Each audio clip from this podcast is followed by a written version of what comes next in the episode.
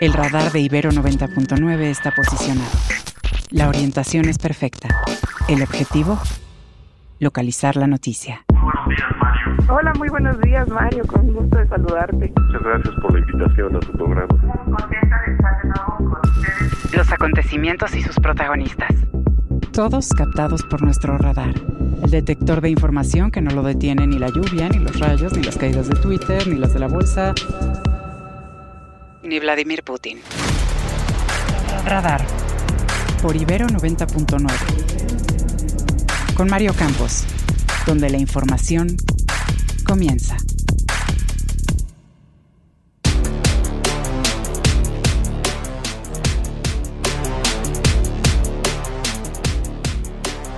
En hechos por separado, tres periodistas fueron secuestrados en Taxco Guerrero por civiles armados. La Fiscalía del Estado asegura que ya investiga los hechos. Habitantes de la localidad de Acatlán del Río, también en Guerrero, denuncian ataques con drones por parte de la familia michoacana. En su cuarto día de precampañas, la precandidata de Morena, Claudia Sheinbaum, asegura que arrasará en Tabasco, tierra de López Obrador, en tanto que Samuel García de Movimiento Ciudadano niega ser un esquirol y se asegura que derrotará también a Morena. La precandidata Xochitl Gálvez anuncia a Max Cortázar como parte de su equipo de trabajo. El senador Ricardo Monreal, quien participó en el proceso interno de Morena para elegir a su candidato presidencial, se reincorporó desde ayer a su escaño en el Senado. Advierte el rector de la UNAM, Leonardo Lomelí, que no permitirá la violencia en sus planteles y reforzará la vigilancia después de que sujetos encapuchados atacaran estudiantes de la Facultad de Contaduría. En un ambiente de tensión, este viernes entró en vigor la tregua de cuatro días en el conflicto armado de Israel con Hamas. Hasta ahora, al paso de las horas en la tarde ya de Israel, se ha respetado la tregua. Radar 99.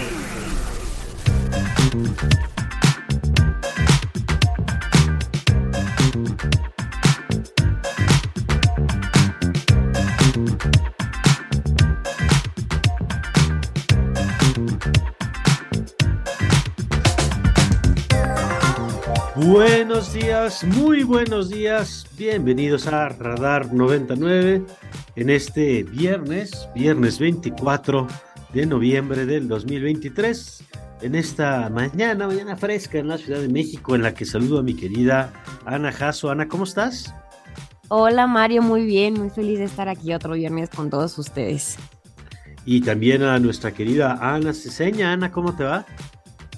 Buenos días, Mario, Ana y a todas las personas que están acá. Igual, muy, muy contenta, lista para Fedro el día de hoy. Eso, esa es la actitud. Hoy tenemos un programón. Vamos a platicar, además de con Fedro, como ya sabe usted todos los viernes, vamos a tener a Leticia Robles de la Rosa para que nos explique cómo es que Ricardo Monreal se fue, pero ya regresó al Senado. Va a estar el doctor Alejandro Macías sobre una nota que probablemente usted ha visto en estos días sobre algunos um, casos de enfermedades respiratorias en niños en China, que la OMS ha pedido información. Vamos a contarle de qué va para tener la justa dimensión del tema. Va a estar Valeria Moy con nosotros, cosa que siempre me da mucho gusto. Vamos a tener a Ramiro Solorio de, desde Acapulco, a propósito de la visita del presidente del día de ayer. Sergio López con todo el tema de Open eh, EI eh, y, todo lo que ha pasado con la salida y el regreso de su CEO. En fin, mucho que platicar. Y Luis Royce hacia la recta final de este programa. Por lo pronto arrancamos como todas las mañanas, manos de Ana Jasso y Ana Ceseña, que nos tienen listo ya un resumen de noticias.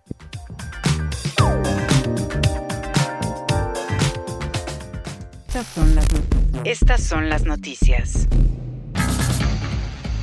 Les contamos que en dos hechos distintos, tres periodistas, así como la esposa e hijo de uno de ellos, fueron secuestrados ayer por sujetos armados en Tasco Guerrero.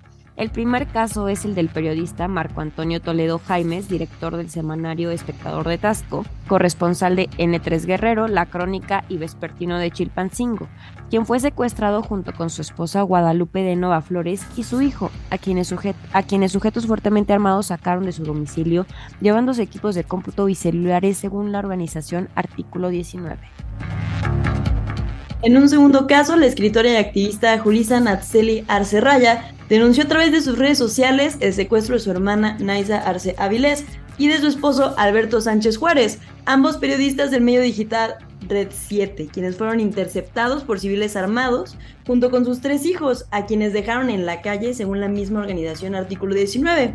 Hasta el momento, ni el gobierno del estado de Guerrero, encabezado por la gobernadora Evelyn Salgado, la Secretaría de Seguridad Pública Estatal o la Fiscalía General del estado de Guerrero han dado cuenta del secuestro de Arce Avilés y Alberto Sánchez Juárez. También en Guerrero, además de los secuestros, habitantes del municipio de Heliodoro Castillo son atacados por criminales desde drones, lo que orilló a que los niños fueran armados para defender a su familia. El caso se agudizó en la localidad de Acatlán del Río, el cual ha sido tomado por presuntos miembros de la familia michoacana. Aunque sus habitantes han hecho las denuncias ante la Fiscalía General, no han sido atendidos por lo que tuvieron que recurrir a las armas. Me echaron una bomba ahí en mi casa. ¿Quién se la aventó? La familia michoacana, con un dron. como decíamos más temprano, Ricardo Monreal Ávila, ex contendiente a la candidatura a la presidencia por Morena, se reincorporó al Senado de la República en un oficio dirigido a la senadora Ana Lilia Rivera, presidenta de la mesa directiva de la Cámara Alta. Monreal Ávila informó de su determinación de retomar su escaño a partir de este mismo jueves, aunque ya no será ni presidente de la Junta de Coordinación Político y tampoco coordinador de la bancada mayoritaria en la Cámara Alta. Una jueza frenó la extradición de Néstor Isidro Pérez Salas, el Nini, detenido el miércoles pasado al concederle la suspensión del plano, indicó que la medida cautelar no, no surtirá efectos si la orden fue dictada por autoridades distintas de las señaladas como responsables o si fue ejecutada con antelación ante la presentación de la demanda, la cual no ha admitido trámite pues apercibió a el Nini para que ratifique su escrito en el que solicita dicha medida cautelar. En su cuarto día de precampaña, precandidato de Movimiento Ciudadano a la presidencia, Samuel García, visitó Tamaulipas, donde muy a su estilo explicó que no es ningún esquirol de Morena y que al igual que el Frente Amplio, derrotará a su precandidata Claudia Sheinbaum.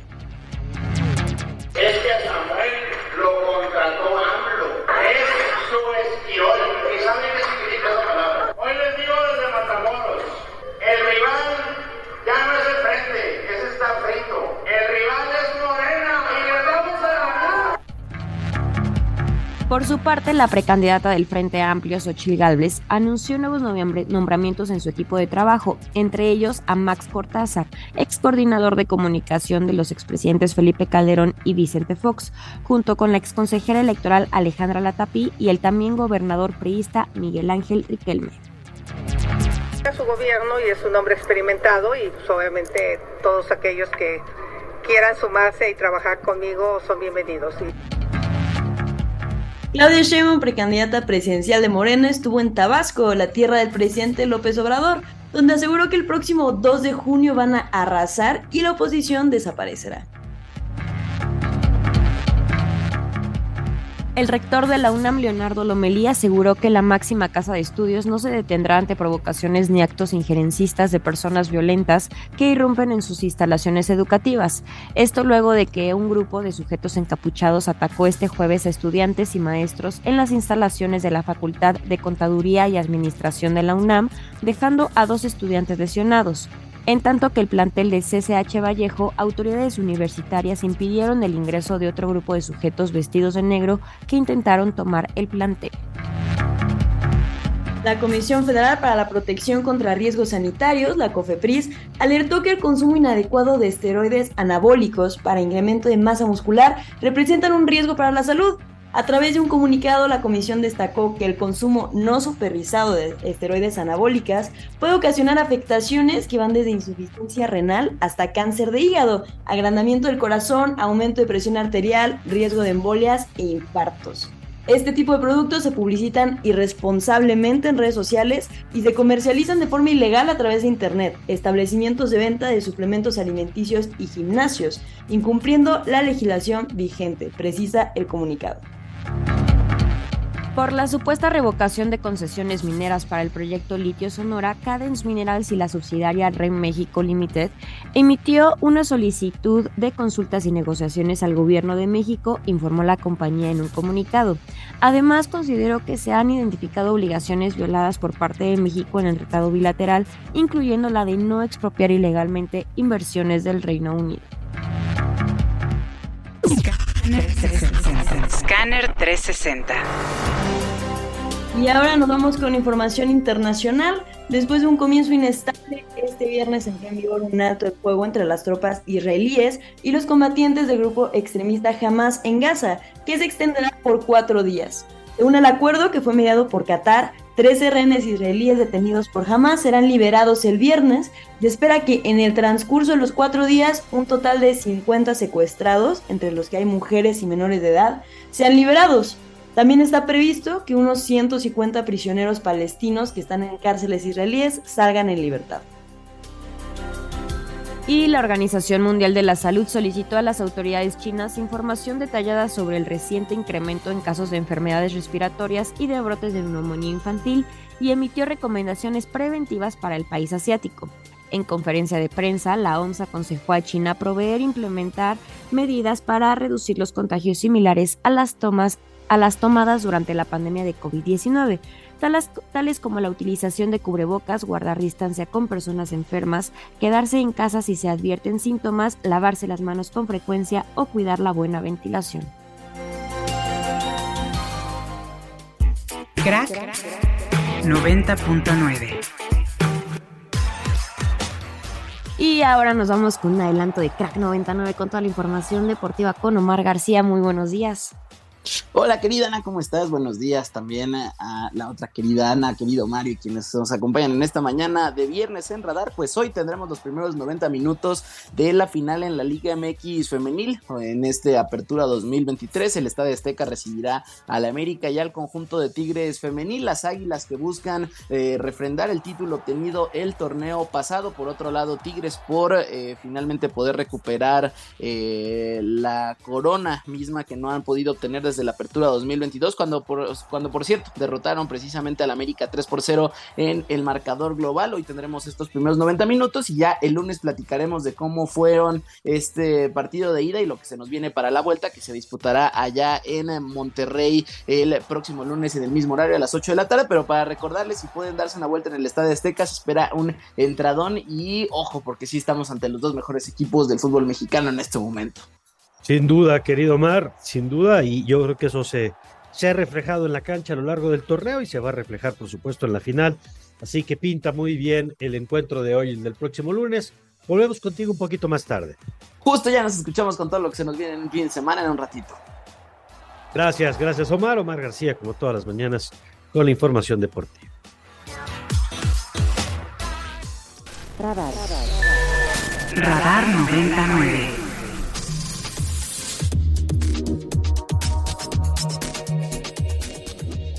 Bueno, y, bien dicen que en política los únicos muertos son los que están tres metros bajo tierra, porque se dan regresos y uno de los regresos que vimos ayer fue el de Ricardo Monreal, eh, que regresó al Senado. ¿Se acuerda usted que era una de las personas que aspiraban, las llamadas por el presidente Corcholatas? Eh, bueno, pues regresó al Senado y la pregunta es por qué y para qué, si como eh, aparentemente pues estaba ya su suplente en funciones y parecía que así se iba a seguir. Pues y qué mejor que nos lo explique pues la experta, la periodista que cubre estos temas y que para todos es referente a la hora de hablar de lo que pasa en el Senado, Leticia Robles de la Rosa, a quien me da mucho gusto saludar. Leticia, como siempre, gracias por tomar la llamada. Buenos días. Buenos días, Mario. Buenos días a toda la audiencia de Ibero Radio. Me da mucho gusto platicar con ustedes. ¿Y por qué regresó Ricardo Monreal? Bueno, hay tres, hay dos motivos fundamentales, pero tres objetivos. Los motivos son, el primero, que ya en la bancada de Morena no aguantaban a su suplente Alejandro Rojas Díaz Durán, que era una voz disidente que votaba en contra, y que el problema no es que votara en contra, el problema es que sus discursos en, en tribuna se convertían pues en palabras similares a las que expresaba la oposición en contra de Morena y eso ya estaba incomodando muchísimo al partido a nivel nacional y a nivel de la Coordinadora Nacional para los eh, Comités de la Defensa de la Cuarta Transformación, hoy pues candidata única a la presidencia de la República por Morena, Claudia Sheinbaum. Entonces, desde el 26 de octubre, eh, recordemos que hubo un pleito en la en la sesión del Senado en aquella ocasión en la que pues eh, Manu Mitchell gritó que en ese momento renunciaba al, a Morena cuando se peleó. Y bueno, eh, a partir de ese momento Ricardo Monreal empezó a recibir llamadas del equipo de Claudia y de ella directamente, igual de Mario eh, Delgado, para pedirle que regresara, porque se está descomponiendo mucho la bancada. Te puedo comentar que hoy por hoy hay tres legisladores de Morena que están a punto de irse a Movimiento Ciudadano por las diferencias que tienen en, en, la bancada. Entonces, eh, le pidieron que regresara, te repito, una porque ya no aguantan a su a su suplente, otra porque hay que recomponer lo que está pasando ya adentro y eso se suma a un grupo de sus compañeros senadores que empezaron a ir a visitarlo a su casa, a decirle regresa, porque no tenemos diálogo con eh, César eh, Cravioto, que es el vicecoordinador, y pues las ausencias de Eduardo Ramírez como efecto de su interés por competir por Chiapas, pues está complicando el escenario dentro de Morena. Recordemos que en las últimas semanas ya se fueron dos senadoras, eh, Cecilia Sánchez y Lucía Mesa.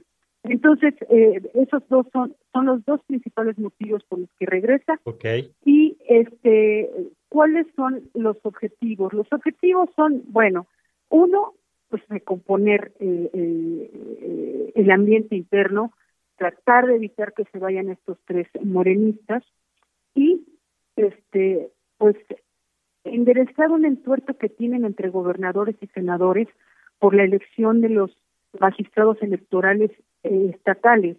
Los gobernadores quieren imponer a sus candidatos y los y los senadores pues, dicen, oye, espérate, no soy tan claro, ¿no? Entonces no hay diálogo fructífero con los, los gobernadores, por más que veamos que todos se llevan bien en Morena, no es verdad.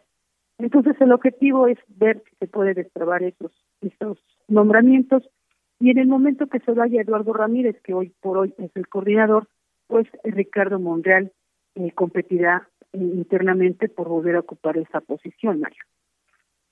Pues qué, qué interesante eh, esto que nos cuenta Leticia, porque eh, pues yo sí veía a Ricardo Monreal fuera del Senado. No sé si tú lo tenías ya claro desde el principio que podía o que iba a regresar. Digo, sabíamos que podía en cualquier momento, pero que iba a regresar. Y te pregunto, ¿cómo regresa en términos de fortaleza política? Eh, porque a final de cuentas en el proceso interno de Morena no le fue nada bien, no terminó ni siquiera en la segunda ni en la tercera posición, eh, quedó por debajo de, en la última, ¿no? Quedó por debajo de Adán Augusto, quedó por abajo de Gerardo Fernández Noroña. Eh, entonces no, no le fue bien y ya, ya había experimentado un proceso de desgaste importante al frente de la coordinación, donde había quedado en evidencia la debilidad que tenía frente a algunos de las corrientes internas de, Morena. ¿Cómo ves en ese sentido su regreso? ¿Qué tan apalancado regresa con Palacio o internamente? Mario, mira, si la decisión del retorno hubiera sido personal de Ricardo Monreal, pues regresaría muy, muy debilitado, justamente porque esas oposiciones internas por parte de lo que yo llamo la ultra de Morena, eh, encabezada por César Cravioto y Citlali eh, Hernández, pues lo debilitarían y lo convertirían en uno más de los 58 senadores de Morena que están ahorita. Pero el tema es que ha sido solicitado su retorno por Claudia Sheinbaum y por Mario Delgado. Y eso en la, en la, en el código interno de Morena pesa muchísimo, porque no es lo mismo atacar a alguien que quiso regresar que atacar a alguien que fue mandado a llamar y al que le solicitaron que retornara desde las más altas esferas del poder de Morena. Entonces, si no quieren estar mal con la candidata y si no quieren estar mal con el dirigente del partido, pues tendrán que estar bien con Ricardo Monreal. ¿Cómo regresa? Pues regresa fortalecido después de haber estado, yo no te digo en el suelo, sino en el subsuelo, por la forma en que fue tratado y, la manera en que los morenistas pues lo, lo, lo, llevaron al último lugar de sus eh, comillas preferencias comillas en esas encuestas que todos sabemos pues son bastante artificiales.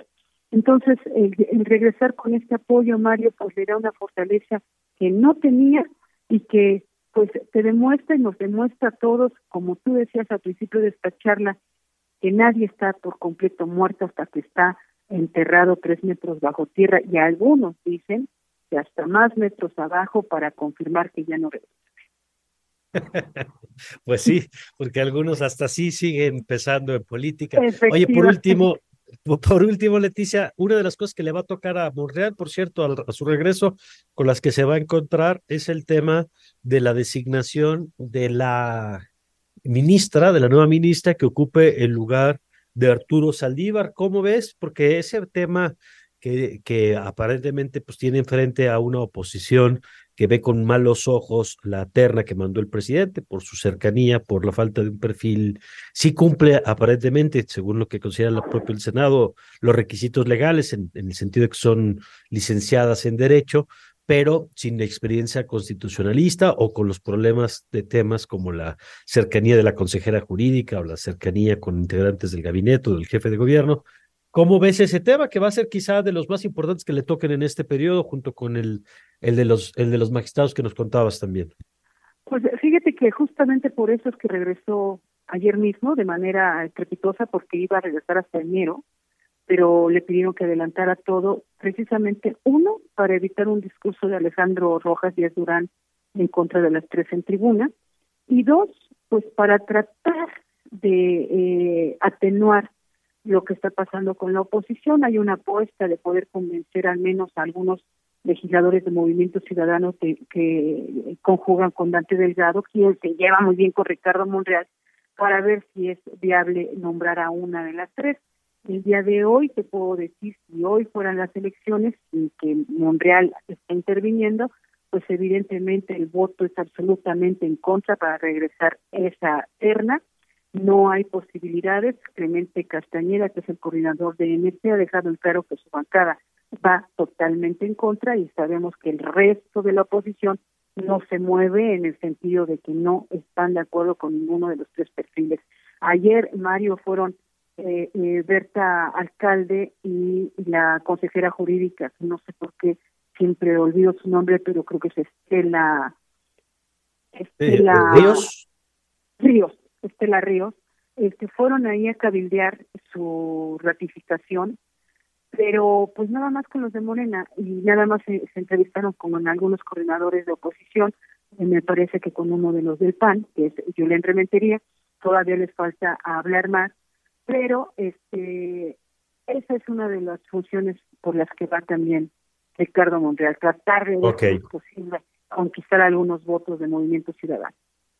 De acuerdo. Leti, ¿cómo estás? Muy buenos días. Te saluda Ana Jasso. Un poquito mi pregunta va por lo que te mencionaba Mario, que estas dos últimas semanas o dos semanas y media que quedan de sesiones, eh, vamos a ver que los nombramientos que están pendientes y salgan ya con, con el regreso de Ricardo Monreal, también los, el, los nombramientos de los comisionados del INAI, que, bueno, hemos visto que ahí los quieren detener un poquito más y claro, pues todos los eh, pues temas pendientes que quedarán en el Senado a ver si se soluciona el diálogo entre Morena y la oposición. Hola, ¿qué tal? Buenos días. Sí, Ana, mira, eh, hay una decisión tomada ya por la ultra de Morena de que no van a dar ningún voto para el INAI ni para el Tribunal Electoral del Poder Judicial de la Federación, que tiene ocho vacantes, dos en la sala superior, cinco en salas regionales y una en sala regional especializada. Y ya ayer eh, el vocero de la Ultra, que es César Cravioto, dijo, no, de esos nombramientos nada, ya se quedó que no se van a ratificar. Entonces, pues por ahí vamos a tener, pues, eh, en un año electoral tan importante, con tantos cargos de competencia, vamos a tener un tribunal electoral mucho, porque así lo ha decidido la voluntad de la Ultra de Morena. Bueno, pues muy claro, como siempre, lo que nos comparte Leticia de lo que podemos esperar en los siguientes días. Ahora sí ya entendemos por qué el regreso de Ricardo Monreal y te seguimos escuchando y leyendo, por supuesto, con todo tu trabajo. Gracias, Leticia. Gracias, Mario. Muy buenos días. Buenos días, es Leticia Robles de la Rosa, periodista de Grupo Imagen. Usted la puede leer en Excelsior siempre con sus crónicas y la puede seguir en Twitter también como Le, eh, Let Robles Ross y así puede estar informado también de primera mano de todo lo que está pasando en el Senado. Bueno, pues ahí está el tema 7 con 26. Vamos a echar un vistazo ahora de la mano de Ana Jasso y Ana Ceseña a lo que ofrecen las portadas. Ojo, por cierto, déjame adelantarle nada más a la cabeza de El Sol de México, la principal del Sol de México, que me llama la atención por lo crítica, digamos, eh, en contraste con otros medios en la cobertura de la visita del presidente a Acapulco. Vamos a, revisar qué nos ofrecen hoy portadas nacionales e internacionales. Primeras planas y encabezados. Reforma. Empezamos con el Reforma que dice, rescata a Lozoya su casa de la Fiscalía General de la República. Gana un litigio ex jefe de Pemex por su residencia evaluada en 38 millones de pesos. El Universal. Farmacia de AMLO desierta a una bodega. Pese a que el presidente anunció que este sitio, que será la farmacia más grande del mundo, se inaugurará el 30 de diciembre, no se ven avances ni está resguardado. La jornada. La Comisión Económica para América Latina y el Caribe dice que baja la pobreza y concentración de la riqueza en México. El acaparamiento de mil millonarios pasó de 4.5 a 3.3% del PIB, revela el estudio. Milenio. Acapulco mantiene 46 eventos y AMLO llama a familias a reconstruir. En 2024, 30 congresos y 16 espectáculos en el puerto, incluido Luis Miguel, Industriales diciendo en el presidente que pondera no es cosa del otro mundo. Excelsior. Será tarea de todos reconstruir Acapulco. El presidente indicó que los damnificados por el huracán podrán asumir la reparación de sus viviendas gracias a que recibirán entre 35 mil y 60 mil pesos dependiendo del daño. El financiero. Rebote inflación por alza en tarifas eléctricas. El índice nacional del precio del consumidor se incrementó por arriba de lo esperado al inicio del mes. El economista. Inflación retoma ruta ascendente en la primera mitad de noviembre. En el país, solo siete estados se mantuvieron dentro del objetivo de inflación marcado por Banjico. El Sol de México. Y como decía Mario más temprano, el Sol de México dice, visita seis veces Acapulco, pero en ninguna da la cara al pueblo. Ayer ofreció su conferencia mañanera desde las instalaciones de la decimosegunda región naval y afuera familiares desaparecidos, maestros y prestadores de servicios turísticos protestaban por la falta de apoyos. Prensa Internacional. Y nos vamos con prensa internacional. Empezamos con The New York Times que dice que la tregua entre Israel y Hamas parece mantenerse allanando el camino para la liberación de rehenes y prisioneros. Por la tarde no se había informado de combates durante varias horas y decenas de camiones que transportaban ayuda, incluido combustible, habían entrado en Gaza. Mientras tanto, el país nos trae una nota bien interesante. Dice, la vieja idea de los dos estados regresa como solución política para Palestina.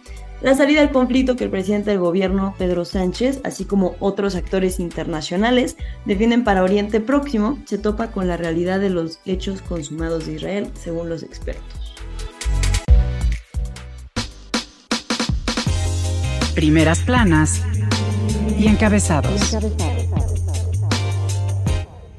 Radar de alto alcance. Escúchanos en el 90.9 de FM y en nuestra aplicación Ibero 90.9 para Android e iOS.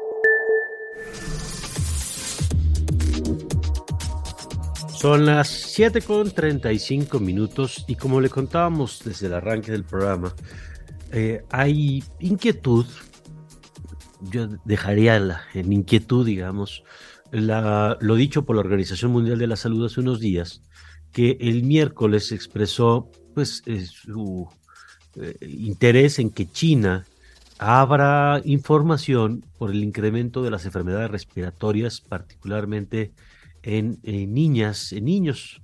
Eh, y sobre esto, si le parece, vamos a escuchar un reporte breve de Radio Francia y terminando la nota, para que tenga usted el contexto, vamos a platicar con el doctor Alejandro Macías sobre este tema.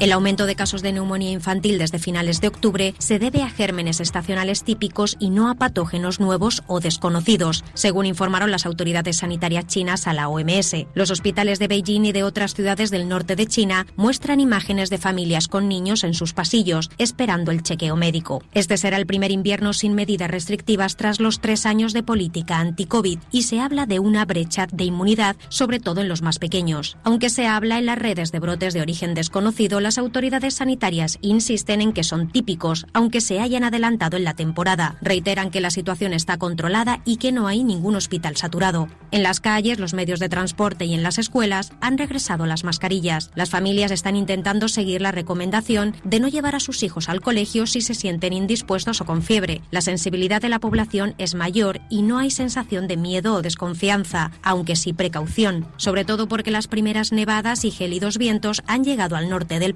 para quedarse y esto provocará mayores concentraciones de gente en lugares cerrados, lo que previsiblemente aumentará los contagios. Desde Pekín, Nerea Hernández para Radio Francia Internacional. Doctor Alejandro Macías, ¿cómo está? Muy buenos días. Bien, Mario, buenos días. Voy a estar con su auditorio. Gracias, doctor. A ver, lo primero es esto que acabo de escuchar de la nota de Radio Francia. Primero, ¿qué sabemos si hay este incremento en el número de casos, como advierte la OMS? Y lo segundo, de una vez le aprovecho, esto que veíamos en la nota que me parece un dato muy importante. Si lo que sabemos hasta este momento es, son las mismas patologías que ya hemos visto en otros momentos, por ser por la temporada, o si estamos viendo algo distinto. Sí, mira, hay, un misterio, Mario, porque, y siempre que juntamos en la misma palabra neumonía, misterio y China, como que nos preocupa, porque sí, ya, claro. ya, ya, lo hemos vivido. Em, parece, de acuerdo a lo que dicen las autoridades chinas, primero lo, hay que, lo que hay que decir es que los primeros informes no los dieron las autoridades chinas, y eso es lo que preocupa, sino más bien ciudadanos que empezaron a informar, como ya hemos visto en algunas ocasiones, y digamos que de alguna manera eso escapó esa información a través de un sitio que se llama Promet. Em, y, bueno, ya después las autoridades han informado que no hay preocupación, que no es un nuevo virus, porque lo que preocuparía sería que fuera un nuevo virus, eh, como de influenza, pues eso significaría una nueva pandemia para todos los fines prácticos. Dicen las autoridades en China, insisten que no es así, que se trata de neumonías eh, atípicas, conocidas muy probablemente por un, aunque no reportan el, patógeno, ellos dicen que debe corresponder a un patógeno que se conoce como micoplasma y que algunos casos corresponden al levantamiento de las medidas que se hicieron tardíamente en China y que ahora los niños están teniendo COVID que no habían tenido antes, además de los virus habituales de la época como el COVID, como el virus incisional respiratorio. Ojalá que así sea, ¿verdad? Porque entonces estaremos viendo un fenómeno simplemente habitual y lo que sería que estamos un poco predispuestos. Ojalá que esté. De acuerdo. Ahora, eh, me, me, reporta una persona del público, no va a decir su nombre por la información que me está contando, pero que incluso en algunos hospitales de nuestro país, pues está incrementándose el número de atenciones a niñas, a niños en hospitales especializados en, en pediatría. Eh, no sé si usted tenga información al respecto y si en todo caso pues es parte de lo que esperamos en la temporada. Sí, es parte de lo que se espera. Se ha adelantado un poco este año también, igual que el año pasado.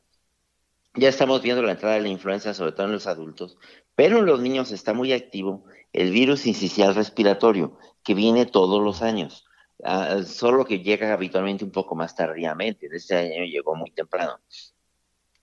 Y, no tiene relación lo que estamos viendo en México, que sí es preocupante, hay, muchos casos, eh, con lo que está pasando en China. Lo que estamos viendo en México, digamos que es una estación intensa, pero era algo que estaba esperado y que de hecho ya habíamos comentado en ocasiones anteriores. Sí, sí, sí, lo, recuerdo.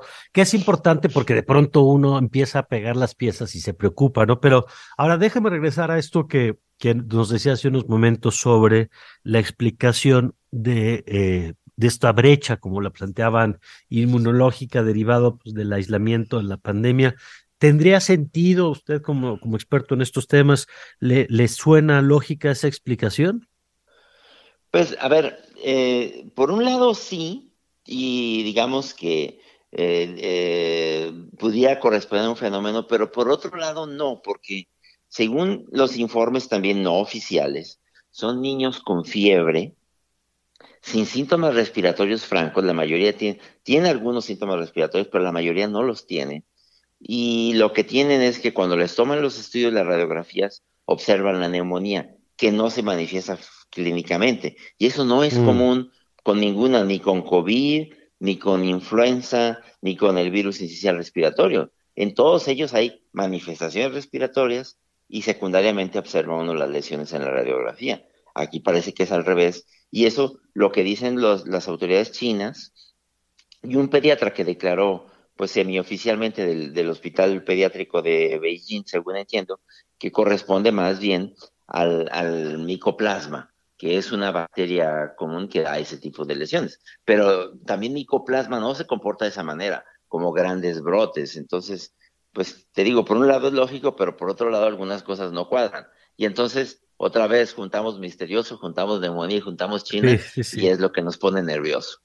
Sí, no, no queremos otra vez ese, esos no temas. queremos eso. Eh, eh, ¿Cuáles serían los siguientes pasos, doctor, en el entendido de que esto pasa constantemente y los entiendo que los servicios de, de pues de alerta, digamos, en todos los sistemas de salud del mundo, pues están pendientes de cuando hay comportamientos que se salen de la norma y se investigan y se aclaran. Supongo que esto, como bien señala usted, después de la pandemia, a lo mejor lo que antes era ordinario, hoy estamos más atentos en el resto del mundo. Pero, ¿qué, qué seguiría ahora? Pues para tener más claridad tanto de el origen de esto como lo que nos dice, como la forma de tratarlo. Mira, respecto del origen tenemos que esperar a que ya las autoridades chinas digan, miren, se trata de este patógeno, ya lo identificamos y esta es la causa, esta es la epidemiología de lo que estamos pasando, porque todo lo demás pues van a ser rumores. A los demás nos corresponde aprender la lección, Mario, de que estas cosas pasan y de que en cualquier momento vamos a tener otra pandemia, eso es, eso es inevitable y que tenemos que estar preparados. Nosotros personalmente, pues, eh, estar en buenas condiciones, controlar nuestras enfermedades. Pónete un cubrebocas, si hay mucha gente abarrotada respirando el mismo aire, nadie te tiene que obligar a eso, pero como sistema de salud, pues aprender también la lección que tenemos un sistema de salud desastroso y que tenemos que tener algo mejor, porque si en este momento entra una pandemia, pues no nos va a ir bien. Ahora, eh, sí, ya tenemos mejor capacidad de producir vacuna de influenza en México y ojalá nos, nos diera, en el caso de una futura pandemia de influenza, pues ese periodo de gracia, dos, tres meses, que nos diera el tiempo para empezar a producir la vacuna en México. Pero sí, mm, necesitamos un mejor sistema de salud, eso inevitablemente. De acuerdo. Por último, doctor, aprovechando el tema de COVID que lo mencionaba, ayer platicamos con la industria farmacéutica que nos decían que ellos ven la posibilidad de que pronto estén en el mercado de México. Decían incluso don Antonio Pascual, antes de que acabe el año, disponibles en el mercado las vacunas de Pfizer y de, Astra, que complementen la oferta pública de vacunas de COVID, la de Sputnik y la Abdalá. Eh, pero ¿cómo andamos en esta parte del año en materia de COVID, doctor? Mira, yo lo que he visto clínicamente y algunos de los informes que he visto de, las autoridades es que lo que tenemos en este momento intenso es el virus incisional respiratorio en los niños, probablemente también en los adultos mayores de 60 años. Tenemos ya influenza activa y tenemos todavía casos esporádicos de COVID-19, no estamos intensos. Pero yo esperaría que en cualquier momento empiecen a subir también los casos de COVID-19, como está ocurriendo ya en varias regiones de los Estados Unidos. Pues muy claro, como siempre, doctor, le agradezco y que tenga muy buen fin de semana. Sí, gracias Mario, cuídense. Muchas gracias, es el doctor Alejandro Macías, infectólogo. Y bueno, pues ahí está, ¿no? Yo muy, muy, no sé cómo vean Ana Hassan, Ana Ceseña, a mí me parece que nos da mucha luz, ¿no? Sí, justamente yo me he estado vacunando los días pasados y este, me puse influenza y después me puse la de Abdalá, porque dije, bueno, prefiero vacunarme ahorita porque como andas en el transporte, en la calle y todo, y todas las personas pues ya muchos, incluyéndome, ya no ocupamos cubreboca. Entonces, la verdad, sí está mejor. Este, el doctor Macías también nos recomienda en su Twitter, ¿no? Si tienes alguna enfermedad respiratoria, seguir utilizando el cubreboca, no dejarlo. Así es, esto que dices es muy importante. Sí, Ana. Sí, igual, pues bastante, pues creo que es bastante importante lo que dice. Y justo mi papá es infectólogo, entonces ahorita estoy hablando con él y me está diciendo que precisamente son infecciones comunes de temporada de invierno, pero no por eso son, pues hay que seguirnos cuidando, ¿no? Muy bien, ah, pues ya salimos hasta con doble consulta. Gracias, Ana, y saludos a, tu padre que nos escucha también en esta mañana.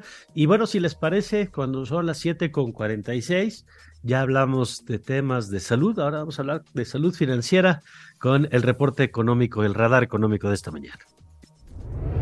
Radar económico. Radar económico. Les contamos que la inflación ha mostrado una trayectoria a la baja en meses recientes, pero en la primera quincena de noviembre repuntó a 4.32% anual, impulsada por el componente no subyacente, donde los productos agropecuarios como frutas y verduras ejercieron presiones al alza. El componente no subyacente se caracteriza porque sus precios suelen tener mayor volatilidad, como los productos del campo, y que reaccionan a las condiciones climáticas o de la temporada. Y el impacto en la economía de Acapulco, tras, tras el huracán Otis a finales del mes pasado, empieza a revelar ciertos datos sobre el comportamiento de la actividad, como el de la inflación en la primera quincena de noviembre, publicado por el INEGI. En la primera mitad de noviembre, el puerto reportó una deflación o inflación negativa de 2.32% respecto al cierre de octubre y fue la más pronunciada desde que se tiene registro en una serie de data de 1988, según los datos del Índice Nacional de Precios al Consumidor. El saldo que manejan las administradoras de fondos para el retiro representó 17.9% del Producto Interno Bruto al cierre de septiembre, de acuerdo con el informe trimestral de la Comisión Nacional del Sistema de, Ahorro para el Retiro. En comparación anual se observó un ligero aumento, ya que al cierre de septiembre del 2022 el saldo administrado se ubicó en 17.7% del PIB. Y este 24 de noviembre la alcaldía Coyoacán llevará a cabo la Feria del Empleo fin de año con oportunidades imparables. Se contará con la participación de 80 empresas, las cuales ofertarán alrededor de 1.500 vacantes con sueldos que van desde los 5.000 hasta los 15.000 pesos mensuales. La feria se instalará en la explanada de la Alameda del Sur, ubicada en Avenida Canal de Miramontes y Casa de las Bombas, Colonia Las Campanas, en un horario de 10 a 3 horas, a las 15 horas. Gracias a Alfonso Cerqueda por la información financiera. Radar 99.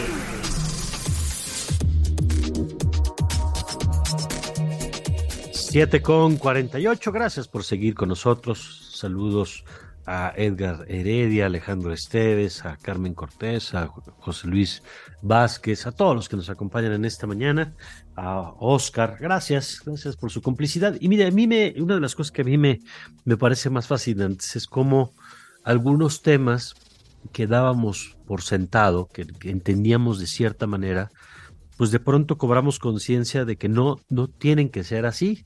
Y uno de ellos es el tema de los cuidados, el tema de los cuidados o, del trabajo en el hogar, que pues por lo menos históricamente ha sido una actividad que no se veía como un tema económico, no se veía, no se reconocía como un tema con valor económico, y que afortunadamente al paso de los años y con muchas luchas de por medio, se va entendiendo de manera distinta y se va cobrando conciencia de su relevancia, incluso, insisto, en términos económicos, no solo en términos personales.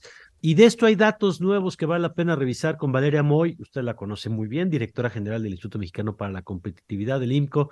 Querida Valeria, como siempre, bienvenida aquí a, a Radar 99. Al contrario, muchísimas gracias por la invitación, Mario, lo aprecio mucho.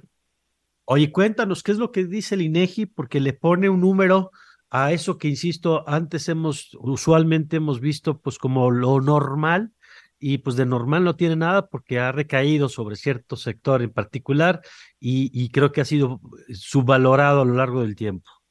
Pues mira, esto que llamamos lo normal, sí es normal, por supuesto, y yo, y yo no lo, lo llamaría anormal, creo que es normal, hay cosas que no son tan normales dentro de esto, pero que tiene un valor y eso es lo importante. O sea, las cosas que se hacen dentro de la casa tienen un valor. Cuidar a los niños tiene un valor, ir al supermercado a comprar la comida tiene un valor, preparar la comida tiene un valor, cuidar a los adultos mayores tiene un valor. Todo eso el INEGI lo agrupa y le llama el trabajo no remunerado. Le asigna un valor a esas actividades, un valor monetario. Es distinto asignarle un valor a asignarle un precio, a asignarle un costo. O sea, todos sabemos que no es remunerado, pero lo que calcula el INEGI, lo que hace el INEGI es decir, bueno, si esto se pagará ¿cuánto valdría? Si en lugar de que una mamá o un papá se quedara en la casa cuidando a los niños, lleva a los niños a la guardería, por ejemplo, ¿cuánto costaría ese servicio, ese producto? Y bueno, lo que vemos es que el monto es impresionante, Mario. El valor del trabajo no remunerado, que básicamente son las labores del hogar y de cuidados, tendrían un valor de 7.2 billones de pesos, es decir, millones de millones, y eso equivale más o menos a 24% del PIB es muchísimo, 24% del PIB es, pues pensemos que una cuarta parte de toda la producción del país equivaldría al trabajo no remunerado, el trabajo que se hace en casa y que por supuesto recae de forma muy importante sobre las mujeres. 72% de este trabajo no remunerado recae sobre las mujeres.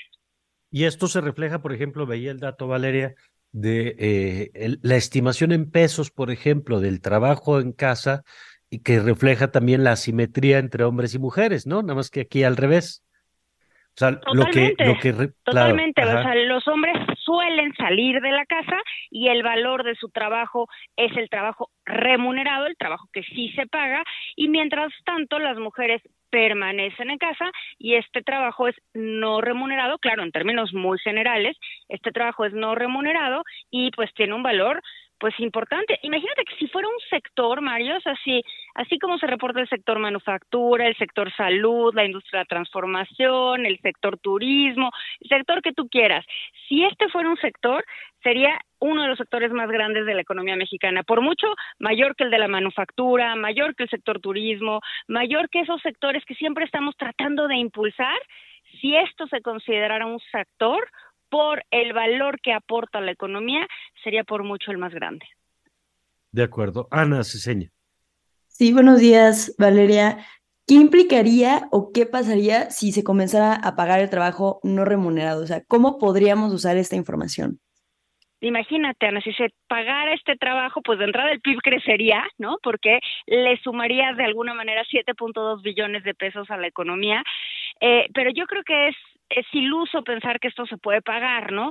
En todas las economías se, hay trabajo en casa, eso está completamente bien medido. En todas las economías del mundo hay trabajo en casa y en la mayoría de las economías desarrolladas o de los países que quieren ser desarrollados o que consideramos como eh, que nos gustaría parecernos, se le imputa un valor. Es decir, se hace lo mismo que se hace en México, es decir, si trabajas en tu casa, ¿cuánto valdría este empleo, este trabajo? Y se va sumando a las cuentas nacionales. Entonces, yo creo que es, es imposible que esto se pague, pero una comparación que me parece interesante es si el trabajo, si este trabajo que se hace en casa no se hiciera en casa, o sea, si en lugar de lavar la ropa en tu casa la llevas a la tintorería, si en lugar de cocinar en tu casa siempre comes comida preparada en un restaurante, si en lugar de que alguien cuide a los niños o a los adultos mayores en casa, los llevas a una guardería o a una casa de cuidados, eso sí estaría contado en el PIB.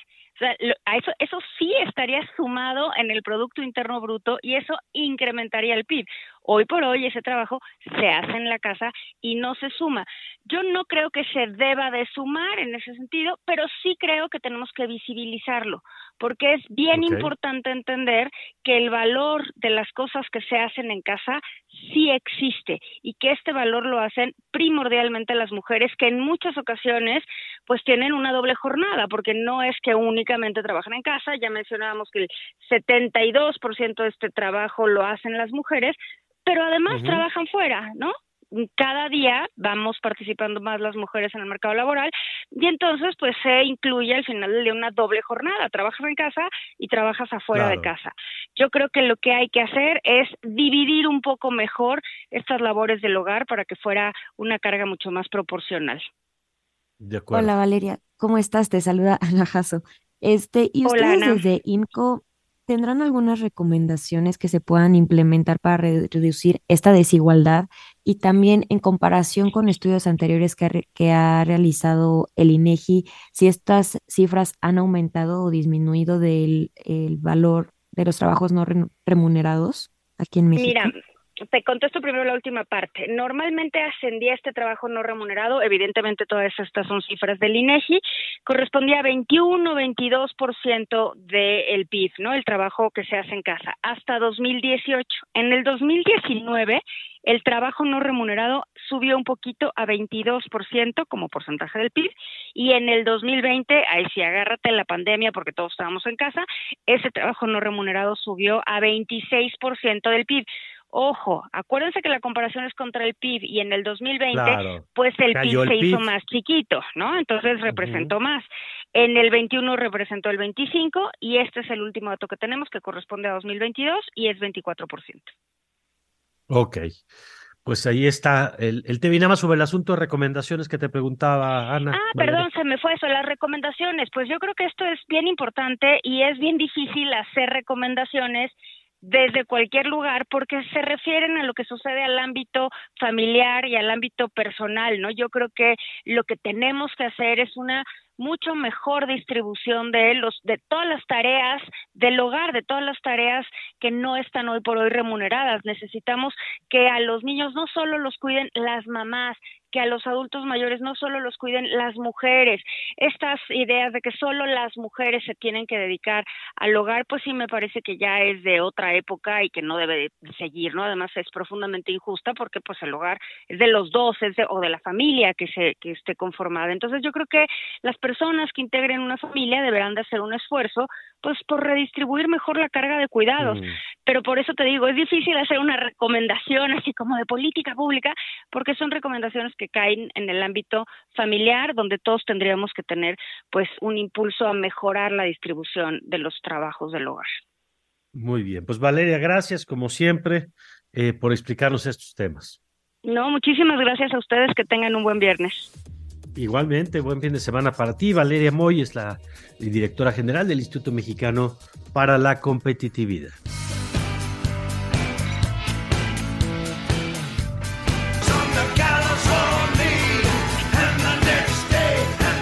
Y esto que acabamos de escuchar fue David Bowie con The Next Day y ya tenemos en la línea a Fedro Guillén. Hola Fedro, ¿cómo estás? Buenos días. Eh, buenos días Ana, ¿por qué grita el, señor que está cantando? Ah, no grita. No grita. bueno, tal vez poquito, pero... Tiene posiciones fuertes nada más. pues, me, me, me quedé pensando durísimamente en lo del trabajo no remunerado. Ajá. Soy un campeón del, en la materia yo. Ah, sí. Soy un dios, digamos. Muy bien, muy bien. Lo hago bien, yo, yo sé, yo sé. Me lanzaron un reto, muchachos. ¿En qué consiste? Eh, pues eh, no es que sea así de, conocimiento público, pero alguna gente sabe que llevo la sección de ciencia de este poderoso noticiero, ¿no? Sí, sí. Entonces me dijeron, ¿y cómo se pone? Digo, pues es, relajado, la, la ciencia no es algo así eh, duro, seco, ¿no? Me dijeron, ¿pero qué, qué, qué hacen? No sé qué. Dije, no, pues nos divertimos, en principio, platicamos, ¿no? Me dijeron, ¿pero qué cuenta chistes? Así me dijeron, no es broma. qué, Y entonces eh, pido su venia para contar un chiste. No se asusten, es un chiste blanco. Ah, bueno, a ver, venga. ¿Estamos listos? Sí, nosotros sí. sí, no, no se espanten, ¿eh? me puedo imaginar la cara del señor productor y es, es un chiste blanco, ¿no? Venga, venga. Hoy Jacinto me han contado de unas palomas que les pones un papelito y lo llevan a otro lado. Mensajeras, no, no te mensajero, sí lo llevan a otro lado. ok, qué bueno que tienes muchos talentos, querido Pedro. La escritura, la ciencia. bueno, aquí, andas ese hijas ahí, ¿verdad? Aquí estamos. Muy bien, Mario Alberto, el titular del, del espacio. Aquí, listo, sí, sí. Pero hoy no vamos a hablar de mensajeras y, esas cosas, ¿no? No, ¿de qué vamos a hablar hoy entonces? Me van a decir, por favor, pero muy rápido, ¿eh? porque yo sé que ustedes son eh, amos del Google y de la inteligencia artificial. ¿Cuál es la superficie en hectáreas de la Ciudad de México? Mm, mira, así a ojo de buen cubero. A ojo, exacto. 150 Desde el helicóptero. 150 mil hectáreas, sí, sí, sí. 148 mil 500 hectáreas. Ahí hay, sí, una ligera discrepancia, pero el, dato está, está correcto, ¿no? Ok. okay. De esa superficie, ¿cuánto es suelo de conservación?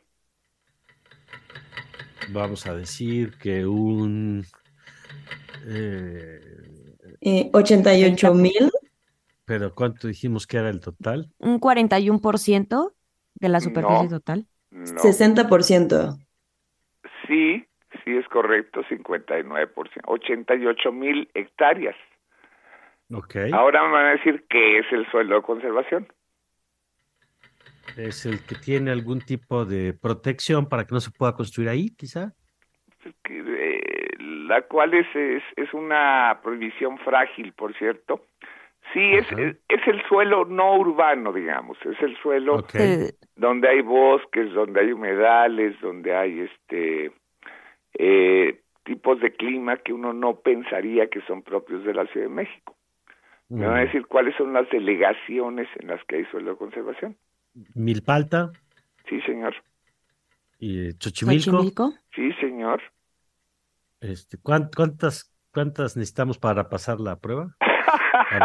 ya se las doy por buena. Coajimalpa. Coajimalpa, dice Ana. Sí, Coajimalpa también, es correcto. Muy bien. Muy bien. Ahora me van a decir qué es la alelopatía, pero tienen 10 segundos. Alelopatía. 10 segundos. Es. La influencia directa de un compuesto químico liberado por una planta sobre el desarrollo. ¡Qué horror, Mario Alberto! A mí si me hubiera preguntado eso lo contesto en dos años, ¿ves? Pero así habla, así habla la reseña todo el tiempo, ¿eh? No creas que lo está leyendo.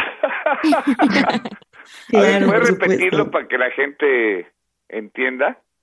Incluyéndome. Sí, sí, es una influencia directa de un compuesto químico liberado por una planta sobre el desarrollo y crecimiento de otra. Es, un fenómeno biológico. Mm. Eh, finalmente, y en cinco segundos, ¿qué tienen como un telmatixú y un eucalipto? que son exóticas. ya te las sabía. 100% por supuesto. Eso.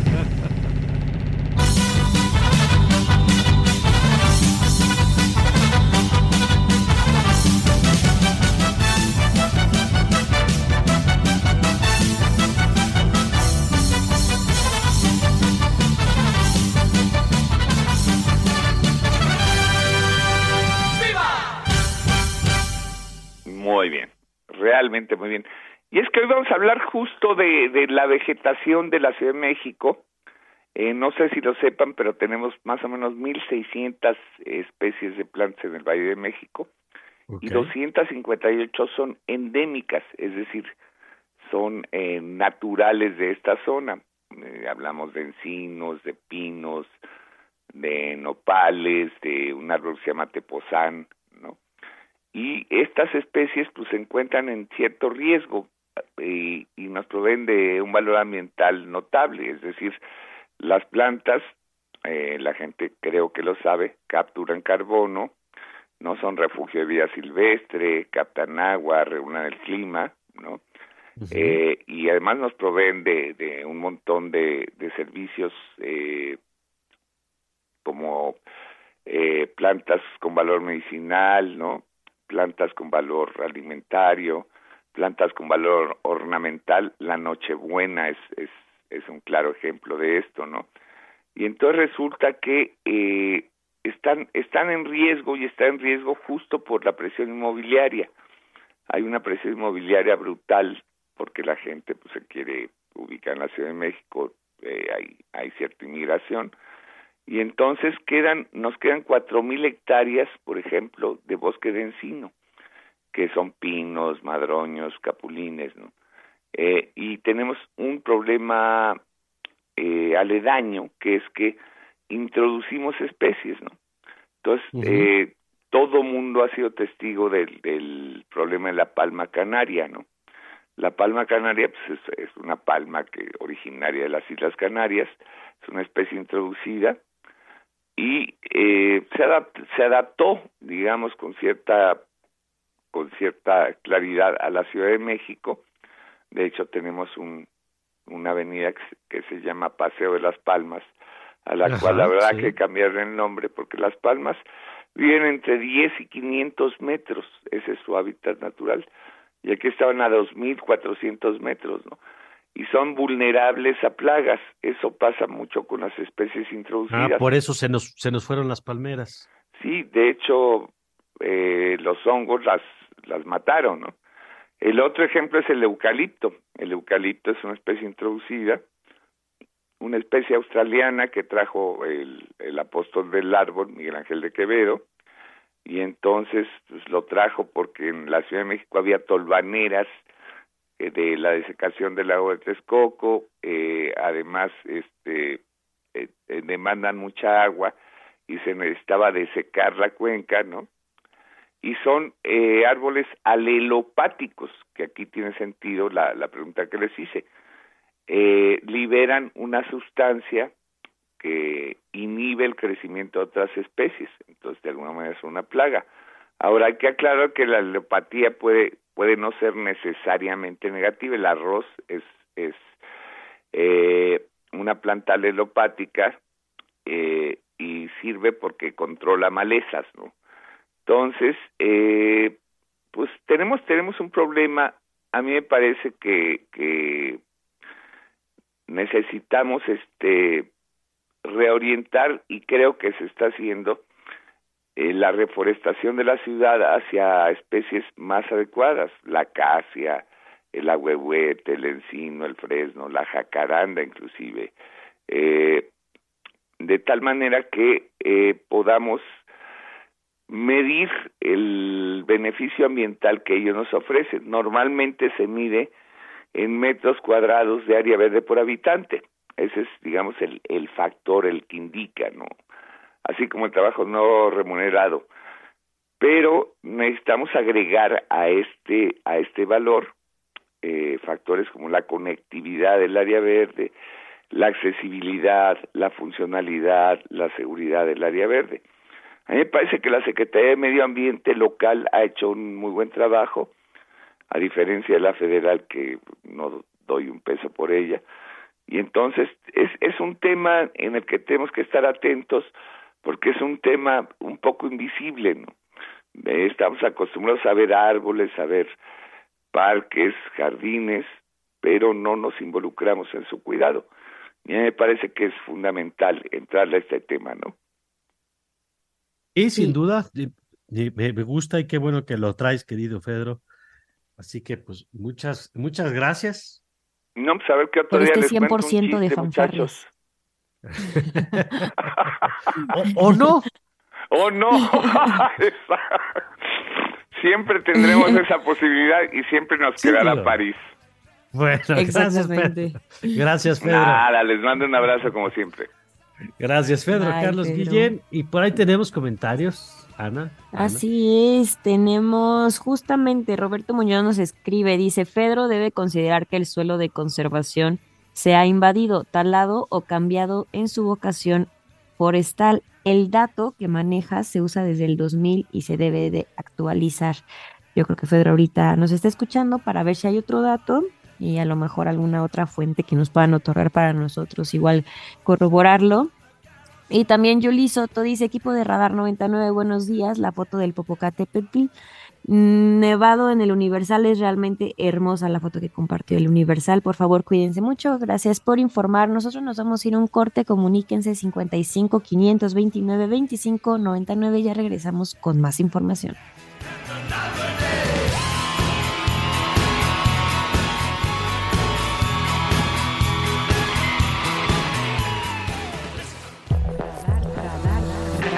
Radar de alto alcance. Nuestra página ibero99.fm y encuéntranos en Spotify como Radar 99.